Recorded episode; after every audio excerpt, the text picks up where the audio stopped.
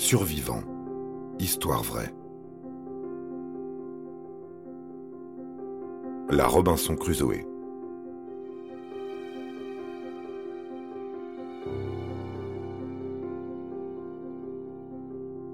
Au début du XXe siècle, nombreux sont les aventuriers qui se lancent à l'assaut des pôles. On veut être le premier à découvrir telle ou telle île pour la revendiquer au nom de son pays. Les expéditions sont plus ou moins bien préparées, et nombreux sont ceux qui perdent la vie dans les glaces redoutables de l'Arctique. Wrangel est sans doute une des îles les moins hospitalières situées au large de la Sibérie. En 1926, on y a enregistré moins 57 degrés. Un vrai défi pour les aventuriers de l'extrême. Viljamur Stephenson est un ethnologue et explorateur arctique d'origine islandaise. À 34 ans, il organise l'expédition Karluk afin d'explorer l'Arctique canadien. De nombreux hommes y périssent et on lui reproche son manque d'organisation. En 1921, Stephenson organise une expédition de colonisation de l'île Wrangel, située dans l'océan Arctique en territoire russe. Il entend profiter de l'instabilité politique due à la révolution russe pour revendiquer cette île au nom du Canada. Il ne prend pas part à l'expédition, mais recrute quatre jeunes Américains âgés de 19 à 28 ans. Alan Crawford, Lorne Knight, Fred Maurer et Milton Gale. Des têtes brûlées, inexpérimentées. Ada Blackjack, une jeune femme de 23 ans, est le cinquième membre de l'expédition. Le sixième est un chat, nommé Vic. Ada est membre du peuple Inupiat, un peuple autochtone de l'Alaska.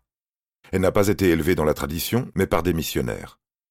Elle ne sait ni chasser, ni survivre sous de rudes climats, mais elle a appris à tenir une maison, à coudre, à cuisiner selon les méthodes occidentales. C'est pour ses talents de couturière parlant anglais qu'elle a été engagée par Stephenson.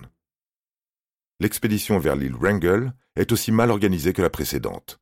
Ses cinq membres doivent vivre un an sur cette île, mais n'emportent que six mois de vivre. Ils sont censés se procurer à manger par eux-mêmes. Mais aucun ne sait chasser. L'île vaste et stérile se transforme en piège quand à la fin de l'été, le gibier disparaît et que les glaces se referment.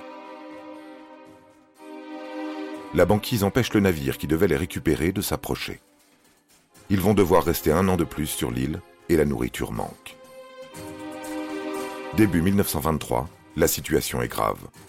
Lorne Knight est atteint de scorbut et il n'y a plus rien à manger. Les trois autres hommes décident de traverser la banquise pour rejoindre la Sibérie et appeler les secours. Ils partent et Ada reste seule avec Lorne. Elle le soigne, du mieux qu'elle le peut, et se fait chasseuse et bûcheronne pour survivre. Les secours n'arrivent pas, car les trois jeunes explorateurs ont péri quelque part sur la banquise. Lorne Knight meurt lui aussi, au bout de six mois, six mois durant lesquels Ada a veillé sur lui. Mais elle est désormais absolument seule dans ce désert de glace. Seule avec Vic. Pour se protéger elle et le cadavre des ours polaires, elle érige une barricade. Elle construit une plateforme de laquelle elle va pouvoir chasser, et même un petit bateau fait de toile et de bois. Elle apprend à vivre entourée d'ours polaires. Ce qui la fait tenir? L'espoir de retrouver son fils Bennett. En effet, le salaire promis par Stephenson lui permettra de le faire sortir de l'orphelinat où elle a été contrainte de le placer et de vivre enfin avec lui. Après trois mois de totale solitude, et deux ans passés sur l'île Wrangel, Ada est secourue. Cette unique survivante d'une expédition mal organisée par des hommes lui valut le surnom de Robinson Crusoe féminine. Là, Robinson Crusoe.